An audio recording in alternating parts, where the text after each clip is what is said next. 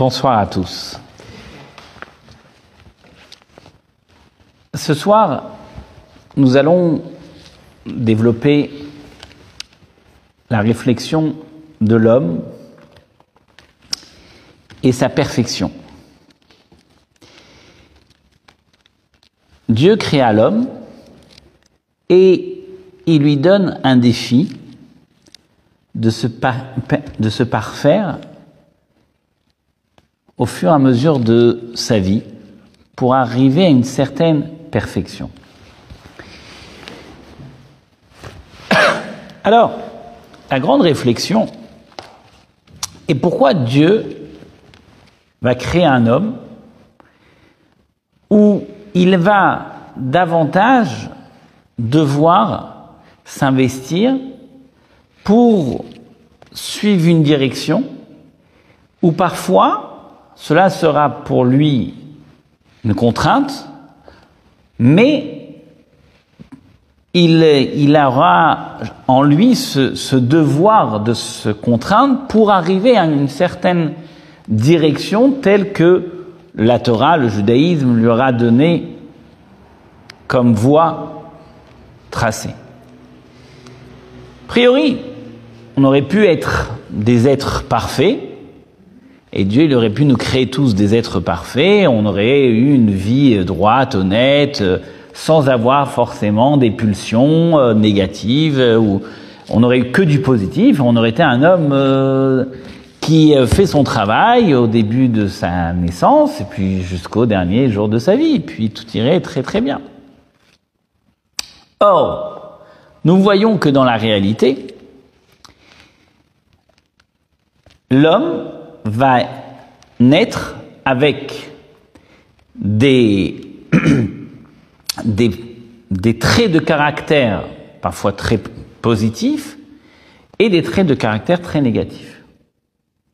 Et le long de sa vie va être un véritable combat pour pouvoir parfois euh, changer sa personne ou améliorer sa personne pour se parfaire. Pourquoi un tel défi a été donné à l'homme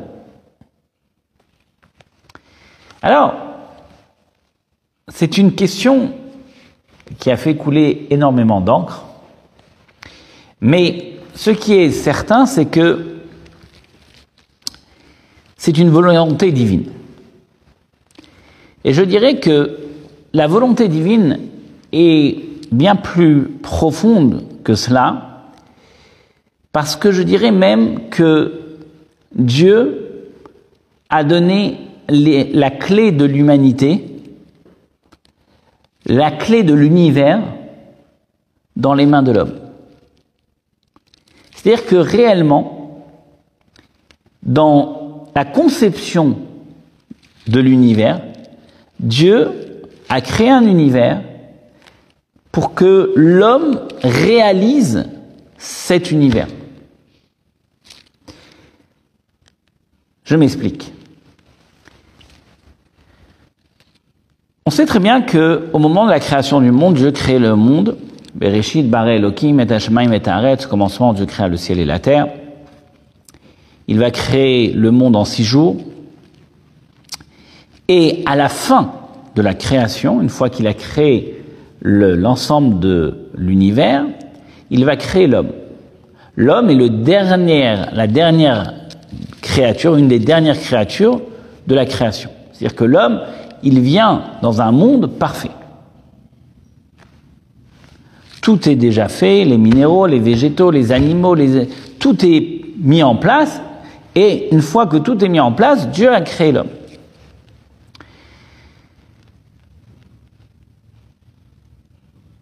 Ce décor qui a été créé par Dieu, un décor bien sûr magnifique, extraordinaire, va être en fait la volonté suprême de créer un monde comme si on peut donner un exemple d'un roi qui voudrait réaliser un château. C'est-à-dire que Dieu crée le monde comme un roi qui veut réaliser son château. Nous sommes euh, à Versailles. Prenons le château de Versailles. Le roi a voulu plus de 2200 pièces dans son château. 5 kilomètres de jardin. D'accord? Donc, c'est quelque chose, c'est monumental, c'est la monarchie, c'est etc. Mais c'est une volonté du roi. Maintenant, si nous prenons le château de Versailles comme exemple, et le roi n'avait jamais habité dans ce château, ben, le château n'aurait pas eu réellement de splendeur. Il aurait certes pu être quelque chose de, de grandiose, mais le fait qu'il n'y a pas eu de vie d'un roi à l'intérieur, ça aurait été euh, un repas sans goût. Ça aurait été un monument mort, qui n'aurait pas eu véritablement une histoire, si ce n'est que l'histoire de la construction. Et c'est au moment où le roi va vivre dans le château que le château prend tout, tout son sens. D'accord? Alors, l'Abdil l'Ef Abdalot, si on pourrait un petit peu imaginer un petit peu la réflexion, la même réflexion, Dieu a voulu créer un monde. Dans ce monde, il a mis des minéraux, des végétaux, des animaux, des astres, tout cet univers magnifiquement bien fait. Mais pour se réaliser, pour que Dieu se réalise dans ce bas monde, il a mis des êtres humains. Et c'est à travers l'être humain que Dieu réalisera le but de tout ce décor. C'est-à-dire que tout le décor est magnifiquement bien fait, mais pour qu'il puisse avoir véritablement un sens, un but, il demande à l'homme d'exister. Il, il demande, il crée un homme et il veut que l'homme, en fonction de son comportement, réalise sa volonté première qui était de créer un univers. C'est-à-dire que la réalisation de cet univers va être faite par l'homme. Ceci étant, pour que l'homme puisse réaliser la volonté de Dieu qui est tout simplement de pouvoir vivre, de pouvoir exister dans ce bas monde, c'est-à-dire faire en sorte que Dieu de ce bas monde devienne sa propre demeure, alors il va donner, entre guillemets, un, comment dirais-je,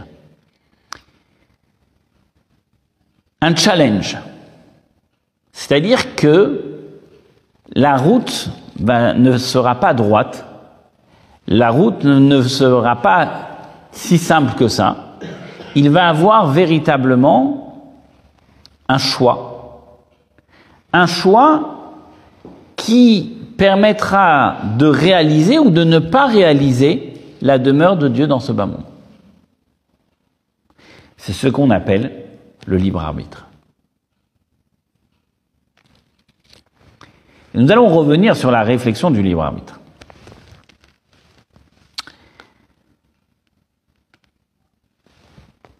L'homme, avec un grand H, le propre de sa personne est justement le choix. Chaque instant de la vie d'un homme, l'homme est confronté à un choix. Nous avons en continu dans la vie des choix à faire.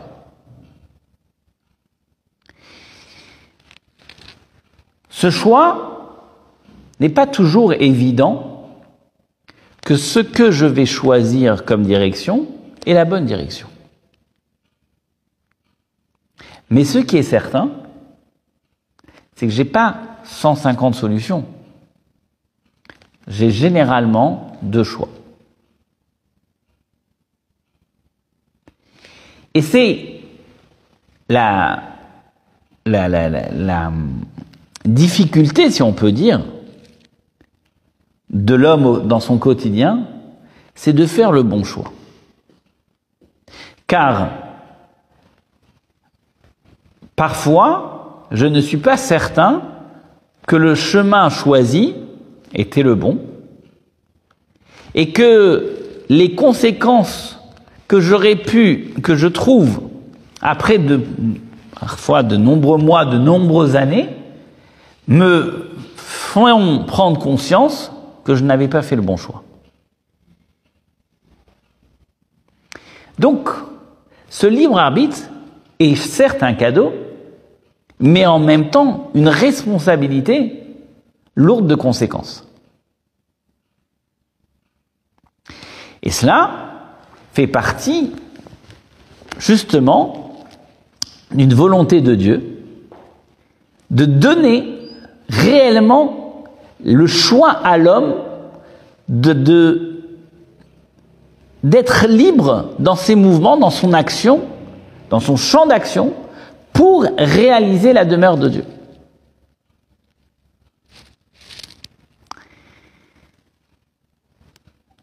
Ce libre arbitre, nous allons euh, développer l'idée, il a besoin, comme on l'a déjà dit plusieurs fois, il a besoin d'une structure. Pourquoi? Parce que quel est le choix? C'est quoi la définition du choix? Alors, la Torah nous l'a euh, exprimé en une phrase. Le libre arbitre dans la Torah, il a été exprimé, il a été résumé en une seule phrase. Un verset de la Torah. Et bet et et ou. Dieu dit, aujourd'hui, je te présente le bien et le mal, la vie et la mort, et tu choisiras la vie. Voilà, en résumé, la définition du libre arbitre. Le bien et le mal, la vie et la mort, et tu choisiras la vie.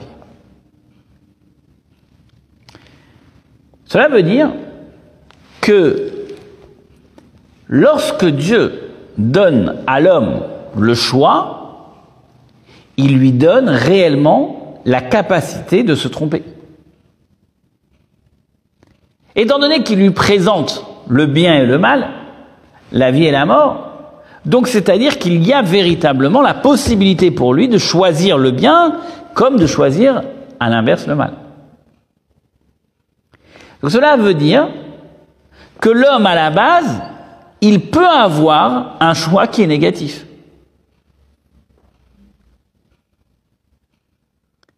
Donc, comment chez un homme qui est une créature de Dieu, il peut avoir en lui un choix qui, est positif, ce qui est le normal, mais comment il pourrait avoir aussi un choix négatif?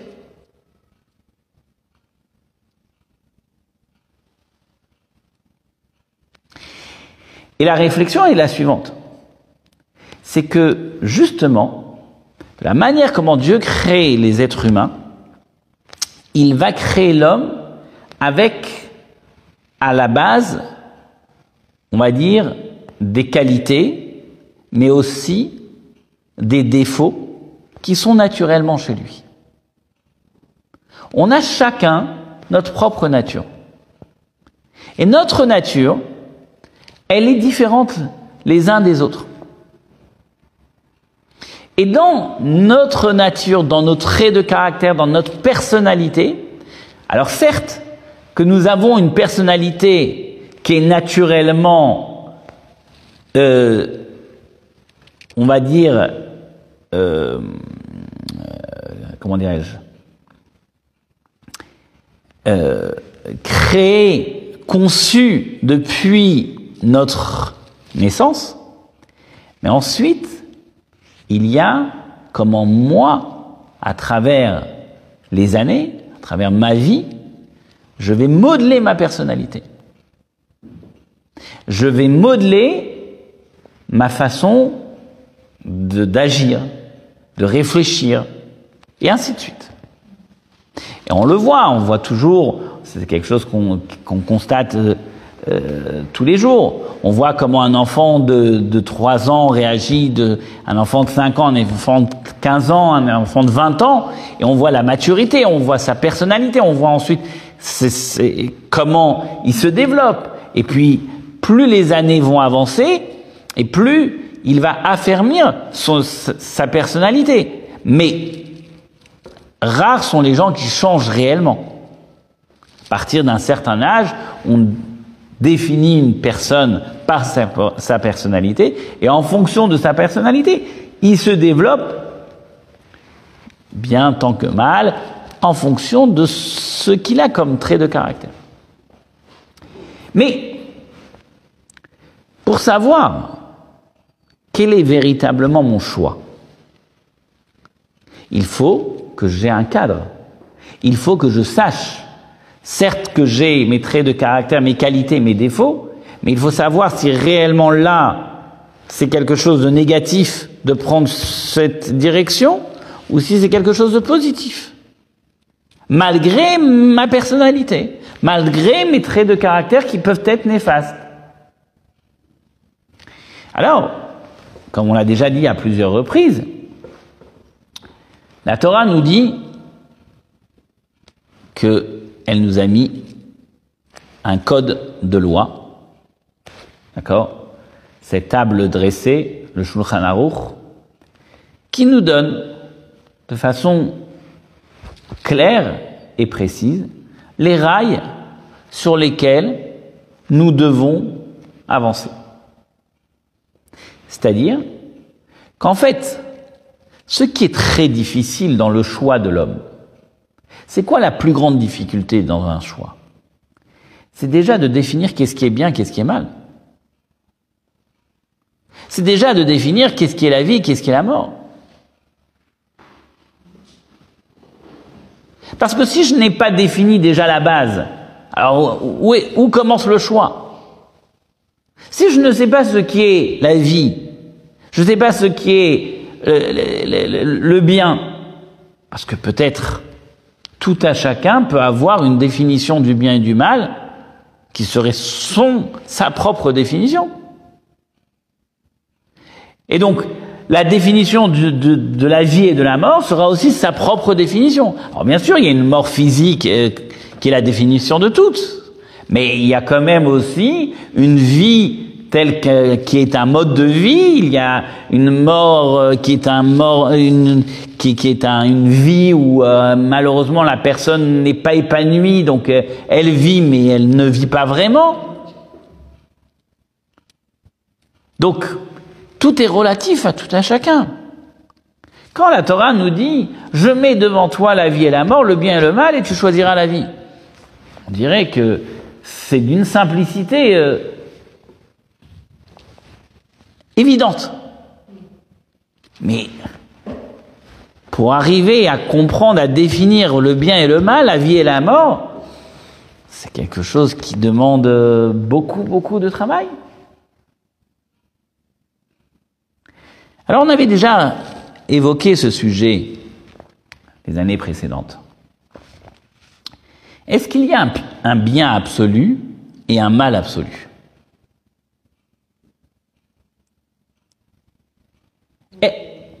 Est-ce qu'il y a un bien universel et un mal universel?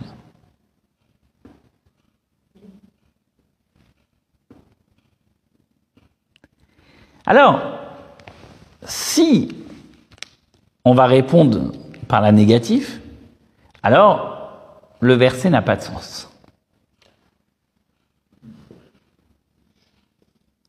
Parce que si réellement il n'y a pas un bien universel et un mal universel, la Torah n'aurait pas dit le bien ou le mal. Elle aurait dit, chacun choisira son bien et son mal, et en fonction de son choix, il choisira le bien, la vie. Mais tel que la Torah l'exprime, il y a forcément un bien universel et un mal universel.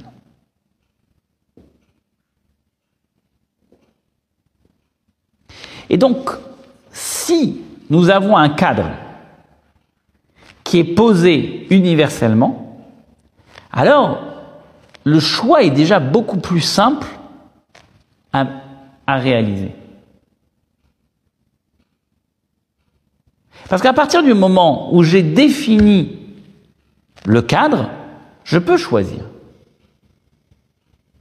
La vraie question est, si je n'ai pas défini le cadre, alors je vais remettre en cause la définition déjà du cadre. Puis ensuite, je vais commencer à faire un choix. Donc c'est beaucoup trop complexe de définir un cadre sans être certain que le cadre que je définis est vraiment le bon cadre, et ensuite, par-dessus, mettre en place un choix.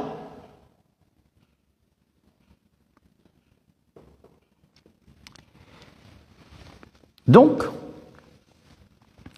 la Torah a donné une définition universelle du bien et du mal, de la vie et de la mort.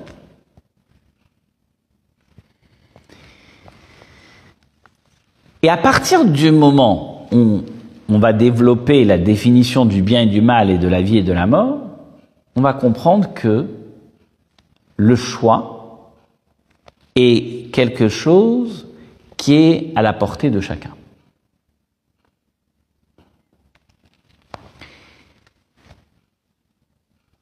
La définition de la vie.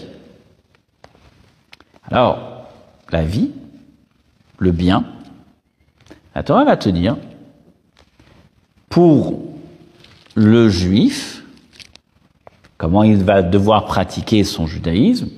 Donc, pratiquer son judaïsme veut dire son quotidien, parce que je rappelle toujours que être juif n'est pas être religieux ou non religieux, c'est pratiquer son judaïsme ou ne pas le pratiquer. Mais c'est identitaire. Alors, c'est pas une religion qui vient en plus de l'identité, c'est l'identité. Le judaïsme est l'identité. D'accord. Donc, Dieu va donner une définition pour un juif de quelle manière il va devoir choisir le bien et le mal par rapport au commandement qu'il lui donne. Et pour le non-juif, il va donner aussi une définition du bien et du mal qui est aussi universelle, mais qui ne comporte pas, comme pour le peuple juif, 613 commandements, mais il y a les sept lois noachides. Cette loi noachides, on peut les retrouver sur euh, plusieurs sites, c'est des, des lois très universelles.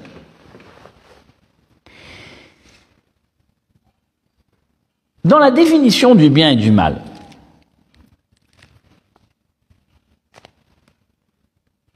Une des lois universelles, c'est le respect d'autrui. Ne pas tuer. Ne pas voler. D'accord?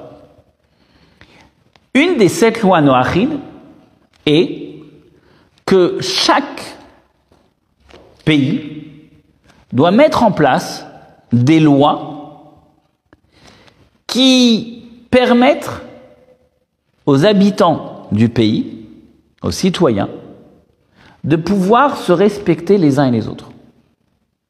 Ça fait partie d'une des mitzvot de la Torah, c'est un, des sept c'est de mettre des, des, des, des lois avec de, de développer une justice interne à l'intérieur de chaque pays pour que les citoyens puissent se respecter les uns et les autres.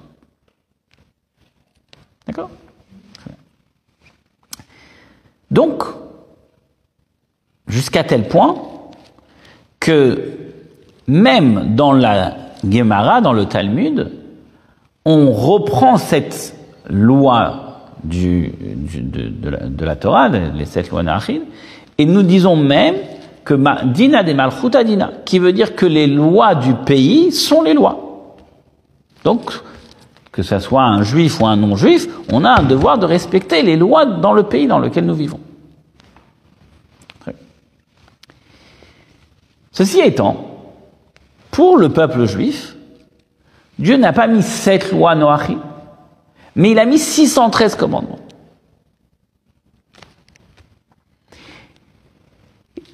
Un peu plus quand même, hein 613, il y en a un peu plus.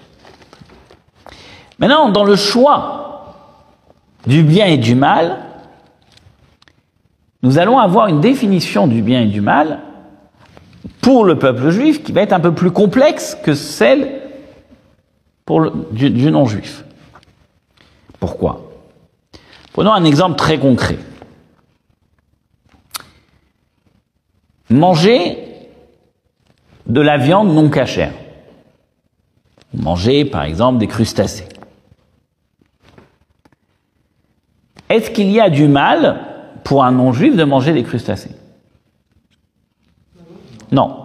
Donc il n'y a rien de négatif pour un non-juif de manger des crustacés. La Torah n'a jamais interdit à un non-juif de manger des crustacés. Alors, ce que la Torah interdit à un non-juif, qui est important de savoir, c'est de ne pas manger un morceau de chair d'un animal vivant. D'accord? Voilà. Mais si l'animal est mort, il n'y a aucun souci. Tout, tous les animaux sont autorisés d'après la Torah pour tout non-juif. En revanche, pour un juif, pour un non-juif? pour un non-juif et pour un juif aussi, on n'a pas le droit de prendre par exemple une vache, tu coupes le, le pied et tu manges la cuisse uniquement. Ah, C'est interdit. Alors qu'elle n'est pas morte. oui, bah, enfin, les crustacés, ils sont vivants, non quand les, gens, quand, quand on les mange. Quand les gens mangent des crustacés, avant, avant, avant d'ouvrir la moule ou avant d'ouvrir l'huître, elle est vivante Pas du tout, crue. Quand tu ouvres ta, ta- ta moule ou ton huître, avant d'ouvrir, l'animal est vivant. Et une fois qu'elle est ouverte, elle est Je sais pas. Mais en tout cas, il y a. D'accord. En tout cas, bon. En tout cas, ce, qui est, ce qui est certain en tout cas, c'est que on n'a pas le droit de manger une partie d'un animal vivant. Il faut que l'animal soit cuit, soit euh, bouilli, peu importe, mais en tout cas, il doit être mort. Ça, c'est universel. Ça fait partie des lois universelles. Bon. Et maintenant, euh, manger euh, un- de la viande non cachère, de la viande de cheval, par exemple, d'accord Euh, Un juif, c'est mal. C'est à source, c'est négatif. Donc lui, dans son choix, il ne pourra pas manger de la viande de cheval. Pour un non-juif, il n'y a pas d'interdiction de manger de la viande de cheval. Aucun problème pour lui de manger de la viande de cheval. Donc, la définition du bien et du mal va être, pour des grandes lignes telles que le respect des parents, telles que beaucoup de, de- de- le respect d'autrui universel, mais ensuite, dans la pratique du judaïsme tel que le juif va mettre en pratique son judaïsme, alors bien sûr qu'il y a davantage des lois qui sont totalement spirituelles et divines sur lesquelles le juif, si va transgresser, il fera du mal. Parce qu'il a transgressé un interdit de la Torah. Que le non-juif n'aura pas transgressé d'interdit de la Torah. Donc, euh, il n'y a aucun mal qu'il va découler de ce qu'il va faire s'il va manger de la viande de cheval, par exemple. D'accord?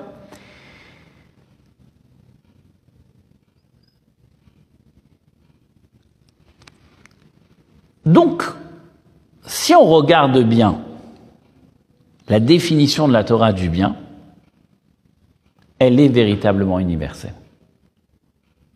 Il y a véritablement un bien universel. Il y a une définition du bien qui est totalement universelle. Qui existe chez tous les êtres humains. Et dans la définition du bien, pour le peuple juif, il y a une définition du bien qui est universelle au sein du peuple juif. Et à l'inverse, aussi, il y a une définition du mal qui est universelle pour tout le monde, et il y a aussi une définition du mal qui est négatif, qui est mal pour le peuple juif à travers les préceptes que la Torah nous a donnés. Donc, cela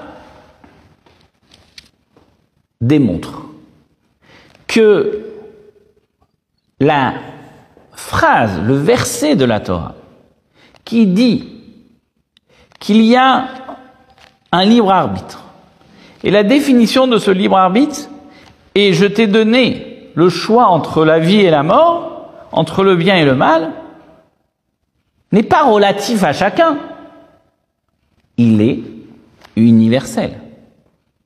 Il y a un seul bien et un seul mal, qui sera un peu et parfois différent au niveau de la pratique du judaïsme pour le peuple juif et pour les autres nations, mais ça ne reste tout au moins a un bien absolu et il y a un mal absolu.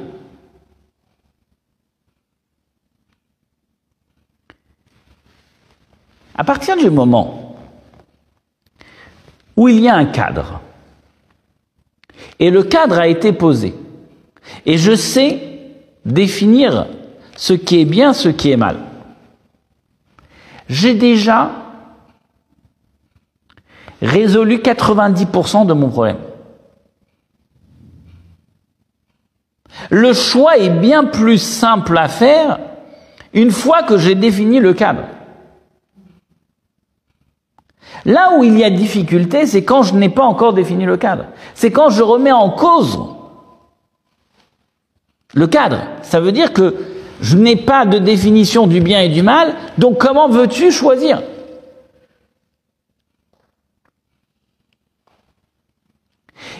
Et la difficulté qui est encore bien plus profonde, c'est que si j'ai un bien qui est ma propre réflexion, cela ne veut pas dire que ce qui est bon pour moi est bon pour l'autre. Donc, moi je comprends et je, regarde, j'analyse une situation avec mes paramètres de bien et de mal. Très bien. Mais peut-être mon analyse est totalement fausse.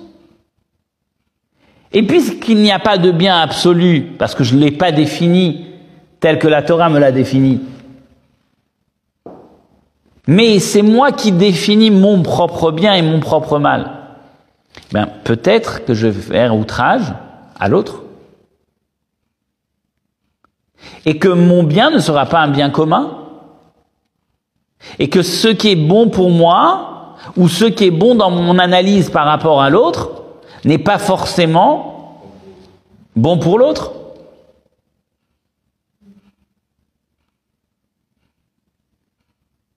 Et même si j'ai parfois une réflexion mathématique avec une logique où je suis en train de démontrer par A plus B que c'est évident ce que je dis. Mais si c'est évident ce que tu dis, c'est un raisonnement qui est propre à toi-même. Donc l'autre peut toujours contrer ce raisonnement. En revanche, si dans ma réflexion, j'ai une réflexion qui a une base, qui a une référence, qui a un référent, alors je ne suis plus dans la même logique. Parce que quand je suis en train de te dire que c'est mauvais ce que tu vas faire, je te dis pas, même si je te fais un raisonnement mathématique, mais je te le dis pas parce que uniquement c'est mon raisonnement qui m'a amené à cette conclusion. Mais je te le dis parce que j'ai sur quoi m'appuyer. J'ai une référence. J'ai une référence biblique qui me démontre par A plus B que ce que tu es en train de prendre comme direction est mauvaise. Et là, ça change toute la donne. Parce que c'est pas moi qui est en train de dire que c'est négatif. C'est la Torah qui le dit. Donc là, je viens à la source de la définition du bien et du mal.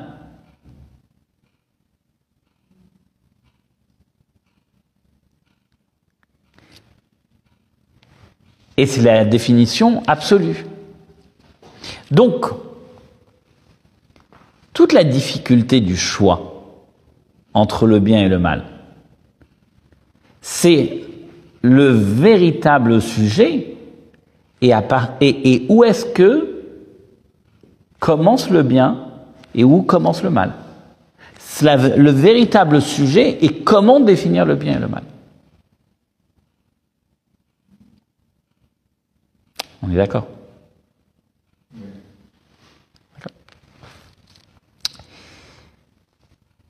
Une fois que je l'ai défini, une fois que j'ai une définition thoraïque, car la Torah me l'a défini, il n'y a pas un sujet aujourd'hui dans le quotidien d'un être humain au XXIe siècle que la Torah n'a pas évoquer si c'était positif ou négatif. Ça n'existe pas. Tout a été déjà passé sur tous les sujets. Même des sujets parfois qui sont qui se développent avec la technologie, avec les moyens modernes de beaucoup beaucoup de sujets aujourd'hui que nous trouvons, on a toujours une référence talmudique, une référence biblique, où on va démontrer par A plus B si c'est permis, si c'est autorisé, c'est interdit, mais c'est d'une richesse qui est juste extraordinaire.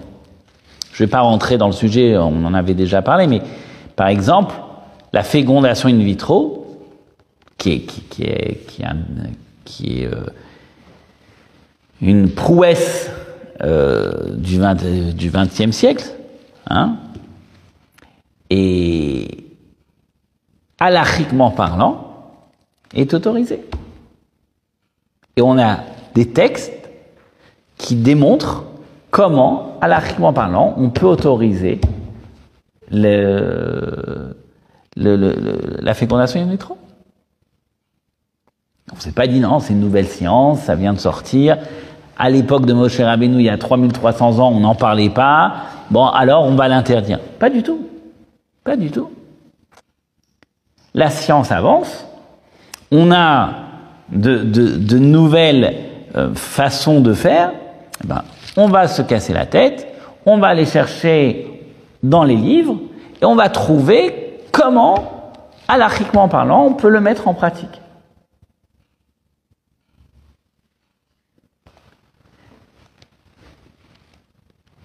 Et ça, c'est la richesse du judaïsme.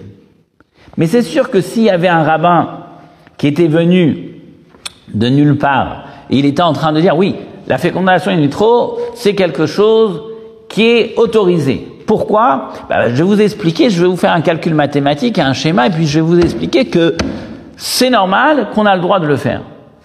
Personne aurait adhéré. C'est comme si demain vous avez quelqu'un qui arrive et qui vous dit Shabbat a le droit d'allumer la lumière. Pourquoi? Parce que je vais te démontrer qu'il n'y a pas d'électricité quand tu allumes la lumière. On sait très bien que ça ne fonctionne pas. Donc, pour qu'on accepte que tous les rabbins, que toute la halakha, que toute la Torah, que le monde orthodoxe va accepter, pas le monde orthodoxe, le, judaïsme tout simplement, pas que orthodoxe, le, judaïsme accepte qu'aujourd'hui, halachiquement parlant, j'ai le droit de faire un bébé éprouvé, c'est à partir de textes bibliques.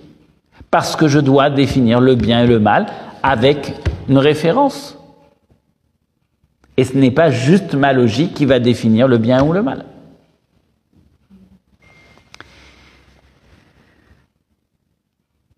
Donc, nous avons les rails. Les rails ont été mis en place. On a une définition, on a un cadre.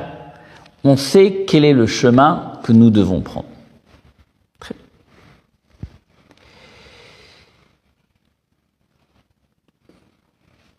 Tout cela fait partie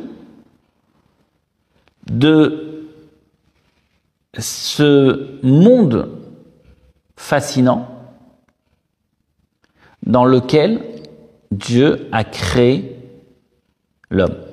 C'est-à-dire que dans ce monde fascinant, aussi magnifique qu'il puisse être, par toutes les la beauté de la nature, il a aussi mis en place une, direction à l'homme.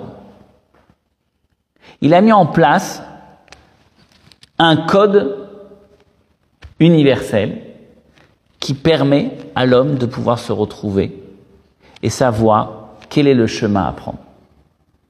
Ça fait partie de la prouesse de la beauté, de la richesse de ce monde. Prenons maintenant l'homme.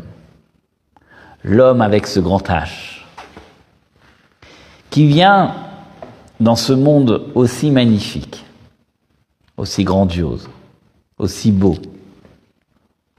mais avec des caractéristiques qui lui sont personnelles. Pourquoi Dieu il a donné des caractéristiques à chacun différemment, avec un véritable travail sur sa personne? On rentrera pas dans le sujet, mais c'est une volonté propre à lui.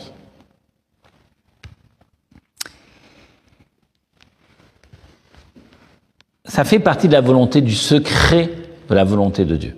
Dieu a voulu que chaque être humain sur Terre a un choix et il va lui mettre, à partir de sa naissance, de sa venue sur Terre, des conditions qui sont favorables pour être en, adéquation avec sa volonté et faire du bien, et il va lui mettre aussi des conditions qui sont défavorables, et justement pour qu'il puisse se travailler, pour qu'il puisse s'élever, pour qu'il puisse avancer, et à travers ces points positifs et négatifs, il se construira. Ça, ça fait partie de la volonté de Dieu, du secret divin. Pourquoi? Il a mis chez telle personne des traits de caractère très négatifs et chez d'autres, sur le même trait de caractère, il est juste à l'opposé. Pourquoi lui, il a telle qualité et il a tel défaut et pourquoi il a un tel vécu ou il va naître dans une telle famille et ainsi de suite? Ça, c'est quelque chose qui est véritablement un sujet qui n'est pas discutable. Cela fait partie du secret divin c'est lui qui décide qui naît où, avec quelles caractéristiques. Certes. Ceci étant, nous sommes quelque part, chacun, une petite locomotive. Nous sommes chacun petite locomotive dans ce bas monde. Chaque être humain qui va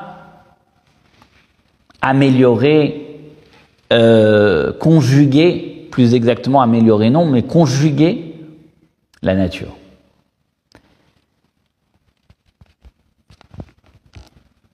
Comme nous l'avons déjà expliqué, Dieu a créé le monde, mais il demande à l'homme de cultiver, de labourer,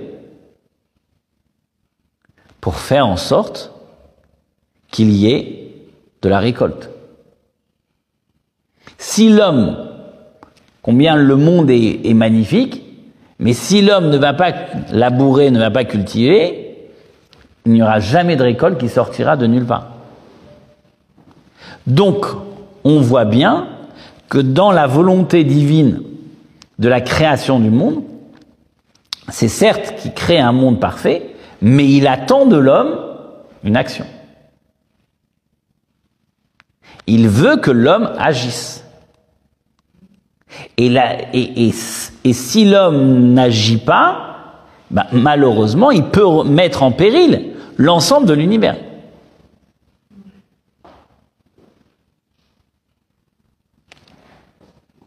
S'il ne cultive pas, s'il ne laboure pas, s'il ne, euh, il y a un déclin total. Donc, chaque être dans ce bas monde, il vient avec une mission, avec un travail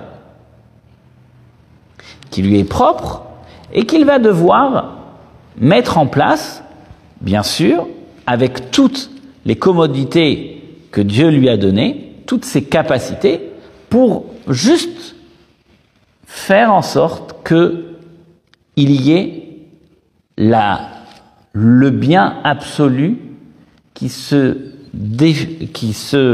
réalisera par son biais, par le biais de cet être humain.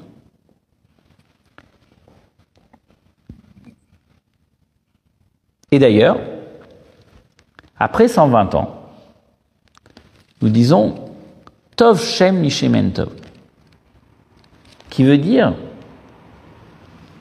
et bien meilleure la bonne renommée d'un homme que la meilleure des huiles. Que la meilleure des huiles Oui. C'est-à-dire, pourquoi on donne l'exemple de l'huile? Parce qu'on dit que l'huile, en, fait, c'est quelque chose qui est toujours à la surface, qui remonte toujours à la surface. Donc c'est toujours, c'est ce qu'on voit. D'accord? Donc la bonne huile, c'est quelque chose qu'on voit. Mais la renommée est en effet au-delà même de l'huile. Même que l'huile est toujours au-dessus de la surface, la renommée dépasse la bonne huile. Cela veut dire que la renommée d'un homme, avec ses, bons côtés, puisque la renommée en général c'est surtout sur le positif, sinon il n'y a pas une très bonne renommée, mais c'est ce qu'on ce qu'on retient d'un homme lorsqu'il quitte ce monde c'est la bonne renommée, c'est le bon, le bon renom qu'il a laissé dans ce bas monde. Et d'ailleurs, c'est justement la phrase que nous disons à chaque fois qu'on appelle quelqu'un ou qu'on on, rappelle la mémoire d'une personne, on dit Tov Shem Tov. On parle de la bonne renommée que cette personne a laissée sur terre. Pourquoi? Parce que la renommée est quelque chose, le renom est quelque chose que tu ne peux pas acheter. Tu ne peux pas. C'est le fruit de ton travail. C'est personnel à toi. Personne peut acquérir une renommée s'il ne l'a pas cultivée, s'il ne l'a pas travaillée durant de longues années. Un renom, c'est c'est un c'est une c'est une identité.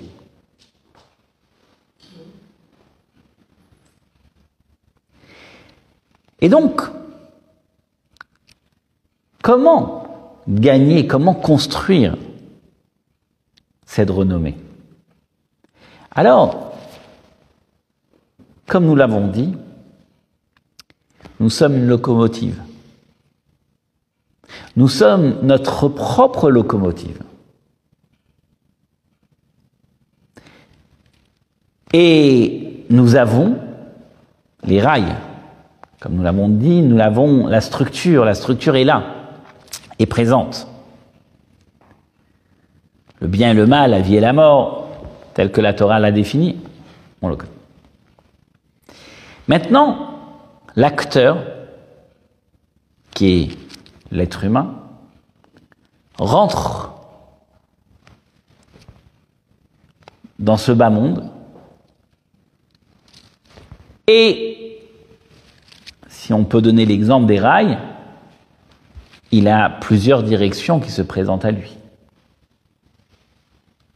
Mais il y a une raille qui sait comment partir du point A au point Z. Il n'y en a qu'une seule. Il une voie.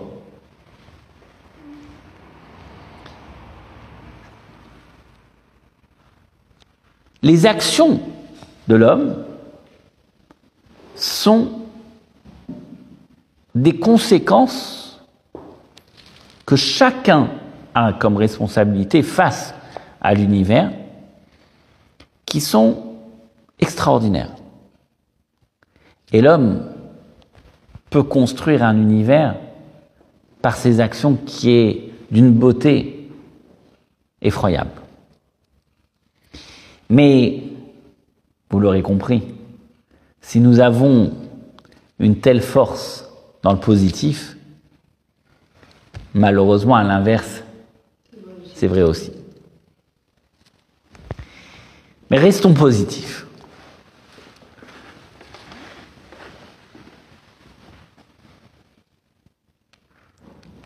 L'homme va justement être l'acteur de ce monde. Et pour être un acteur, il faut déjà qu'il acte lui-même sa personne. C'est-à-dire, en d'autres termes, chacune des actions menées par l'homme ont des conséquences pour lui, mais aussi pour les autres. Chacun ne peut pas dire que oui, mais j'agis que pour moi. Ça, c'est quelque chose qui n'est pas vrai. Car tout l'ensemble de l'humanité est dans un seul et même bateau. On peut le voir aujourd'hui avec euh, l'épidémie, comment malheureusement c'est le monde entier qui est touché. Parce que chaque action est quelque chose qui, nous sommes tous dans une même L'histoire, qui est le, le, machal, qui est l'exemple qui est rapporté, on rapporte cette fameuse parabole où il y avait une personne qui était dans un bateau. Et donc il est dans un bateau et il décide, en pleine mer, de faire un trou dans le bateau. Et il dit, mais j'ai payé ma place, ça m'appartient. Je fais ce que je, bon me semble à l'endroit où je me trouve.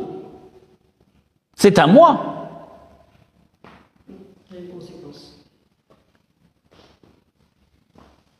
Et pourquoi on donne cette parabole Pour expliquer justement comment chacun est responsable? Il y a une co-responsabilité. Je pas dire dans un bateau, moi je fais un trou, mais ne vous inquiétez pas, c'est que ma place.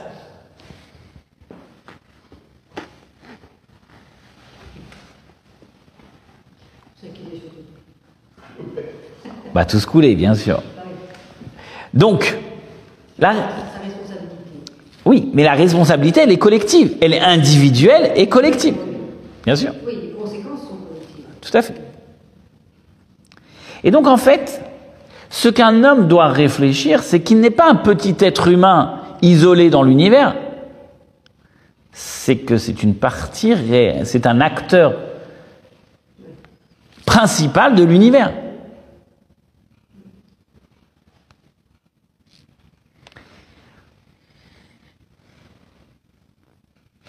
Donc, donc, lorsqu'il va agir, il va devoir faire véritablement le bon choix. D'où la responsabilité du libre arbitre.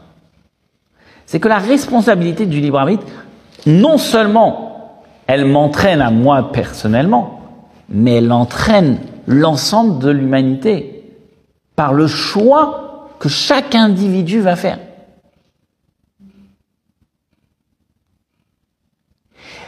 D'où l'importance de bien choisir. D'où l'importance de bien définir quel est le bien et le mal. Étant donné que l'impact de mon action est universel, je ne peux pas prendre à la légère ce que je trace comme chemin pour ma propre vie. D'où l'importance de l'éducation que je donne à un enfant. Jusqu'à tel point que la Torah nous dit que jusqu'à 12 et 13 ans, 12 pour une fille et 13 ans pour un garçon, l'enfant n'est pas responsable de ses actes.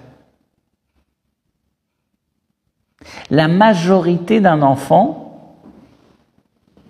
commence à 13 ans et non à 18 ans. À 13 ans. À 13 ans, on rend un enfant, un garçon, le rend responsable de ses actes. 12 ans pour une jeune fille.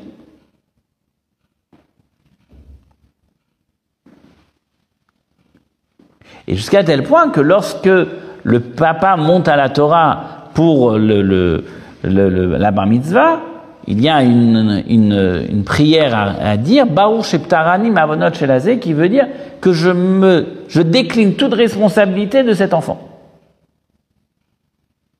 Je ne suis plus responsable. C'est religieusement parlant. Pardon? Religieusement parlant, c'est une majorité religieuse. Oui, mais ça veut dire euh, identitaire en tout cas. D'accord? Donc,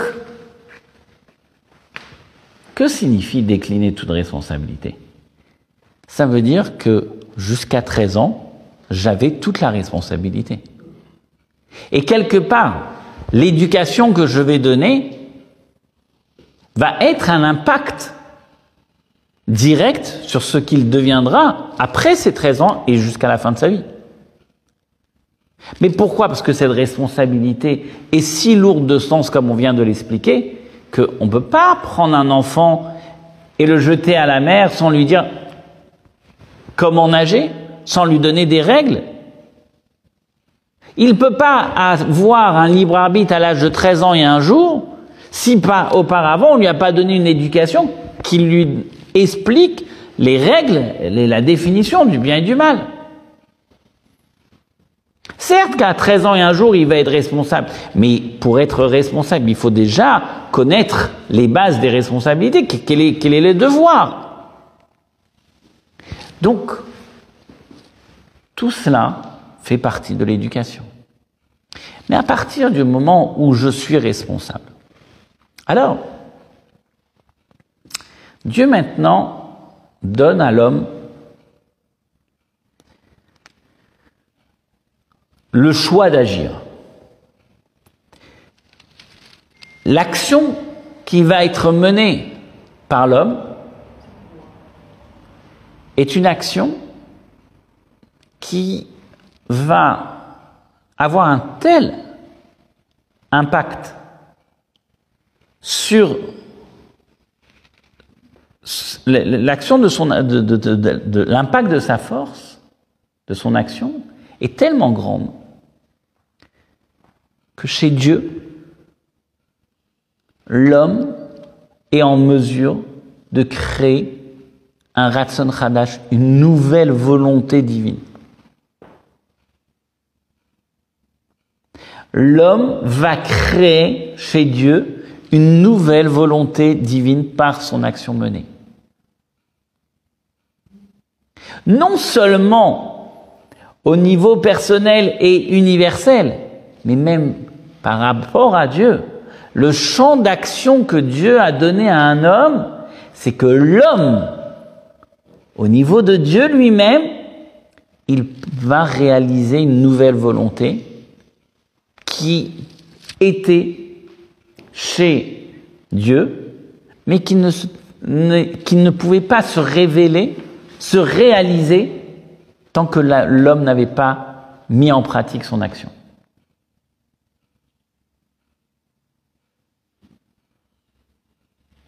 C'est la raison pour laquelle, dans les prières, le matin, nous récitons une phrase et qui est très révélateur de la force de nos actions. Nous disons les Shem Yichud Kuchabrichu Shrinte, qui est pour le nom de l'unification de Kuchabrichu et Shrinte. C'est quoi Kuchabrichu et Shrinte C'est une deux noms de Dieu que nous allons réunir en, en un seul nom.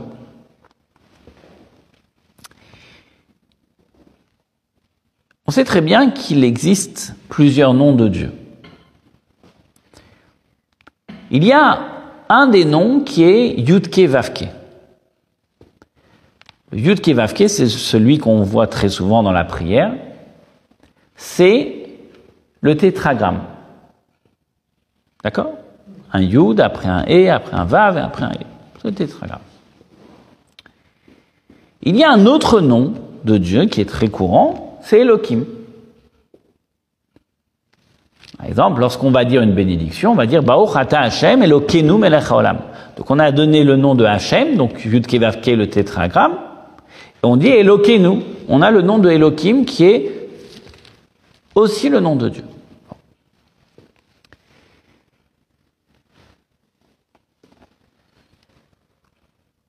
Le nom de Yud Kevavke, le, le tétragramme, c'est la bonté absolue de Dieu. D'accord? Le nom de Elohim, c'est la sévérité absolue de Dieu.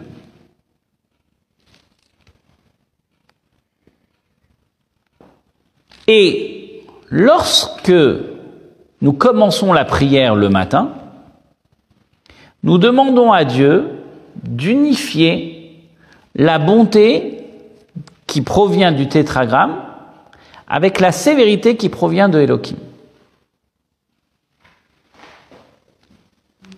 D'accord? C'est ce que nous récitons dans la prière le matin, qui est réellement la réalisation de chacune des mitzvot, des actions menées. C'est le, lien entre le, le, Yud qui est le tétragramme, avec Elohim, qui est la sévérité de Dieu. Très bien.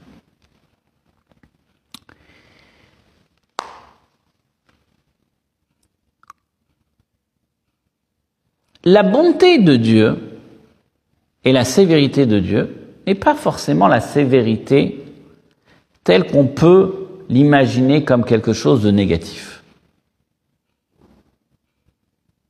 Pourquoi? Parce que la bonté peut être aussi négative. Car nous savons très bien que dans les règles de la vie, trop de bonté tue la bonté. Trop de sévérité tue la sévérité. Ce que nous avons besoin, c'est justement un mix des deux qui permet de pouvoir trouver un équilibre. D'accord? L'exemple qui est donné, c'est dans la chassidoute, c'est l'exemple de, de, de la pluie. La pluie, par exemple, c'est une conjugaison, si on peut dire, de Yud Kevavke et d'Elohim, du tétragramme et de Elohim, de la bonté et de la sévérité. Pourquoi la pluie est une conjugaison de la bonté et de la sévérité? Tout simplement. Parce que la bonté, c'est quoi? C'est l'eau. L'eau est définie comme quelque chose de bon. Ce qui arrose, c'est ce qui permet à la végétation de pousser. Donc c'est quelque chose de positif. C'est vital. Ne pas avoir de pluie, c'est la sécheresse, c'est la sévérité. Très bien. Mais si je n'ai que de l'eau, je n'ai pas rien qui retient l'eau, et que Dieu ouvrirait les robinets du ciel sans limite, qu'est-ce qui va se passer? C'est la bonté absolue, mais en même temps c'est la noyade.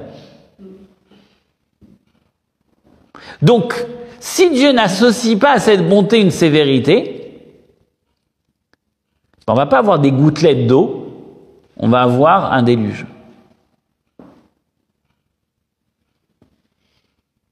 Donc, la pluie est une association de la bonté et de la sévérité. Qui fait en sorte qu'on a des petites gouttelettes de pluie qui vont juste arroser la végétation et qui va permettre que l'univers va s'embellir de façon où l'être humain pourra récolter ce qu'il aura semé, labourer et récolter après avoir eu la rosée d'en haut et d'en bas. Donc nous voyons justement que dans la pluie donnée, il y a la, conjugaison de la bonté et de la sévérité. Donc de Havaïe, de Yudke Vavke, du tétragramme et de Elohim, de la rigueur de Dieu. La bonté, c'est l'eau, et la sévérité, c'est ce qui fait qu'il n'y a pas une ouverture d'eau euh, absolue, il y a une contraction dans l'eau qui donne que des petites pluies. Mais regardez encore plus loin comment l'action de l'homme va apporter, entre guillemets, une volonté nouvelle chez Dieu. Le verset nous dit que lorsqu'un homme va semer et labourer, le verset nous dit Venatati gishmechem beitam. Et je donnerai la pluie en son temps. Et Rachid nous explique que signifie donner la pluie en son temps? C'est que Dieu envoie la pluie après avoir labouré, semé et labouré. Car si Dieu m'envoie la pluie la veille où j'ai semé et labouré, je ne vais rien récolter. Donc regardez à quel point il y a une conjugaison entre l'action de Dieu et l'action de l'homme. Comment l'homme est en mesure justement de pouvoir agir et de faire en sorte que la volonté de Dieu soit au même rendez-vous que l'action de l'homme. Il va labourer, il va semer, et Dieu va envoyer la pluie.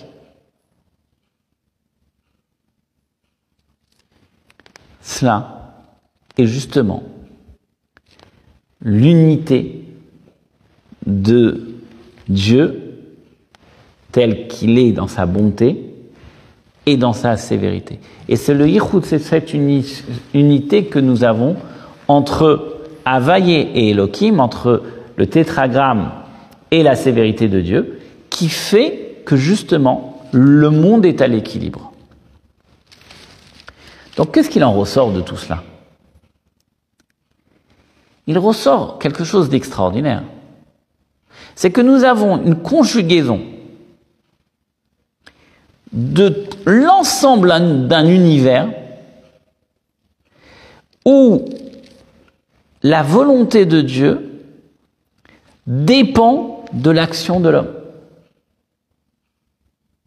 C'est-à-dire que quand l'homme va réaliser sa volonté, alors il va se manifester.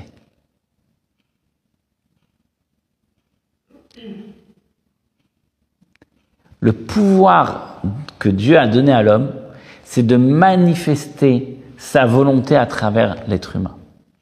Mais pas en imposant à l'être humain sa volonté, en lui donnant le choix. Extraordinaire. C'est la monarchie absolue. De pouvoir laisser le peuple choisir.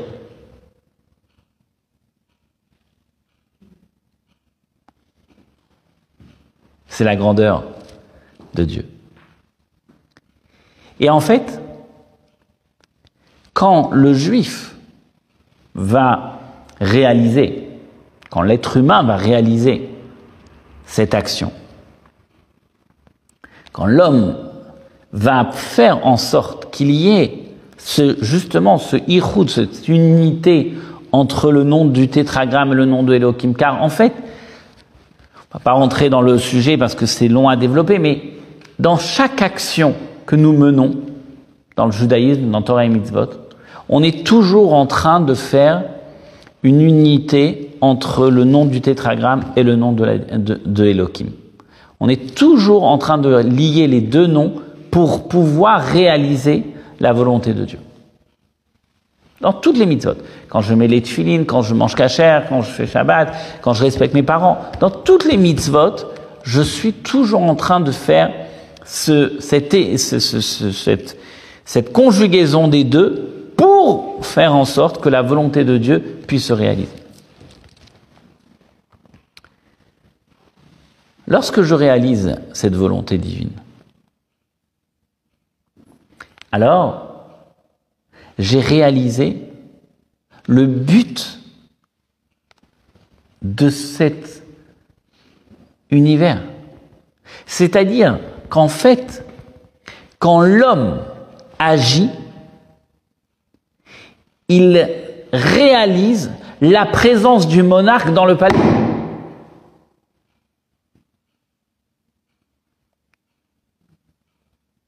Comment le roi peut venir dans son château? Comment Dieu peut s'installer dans ce bas monde? C'est justement quand on est en train de réaliser Torah Mitzvot, quand on est en train de réaliser la volonté de Dieu.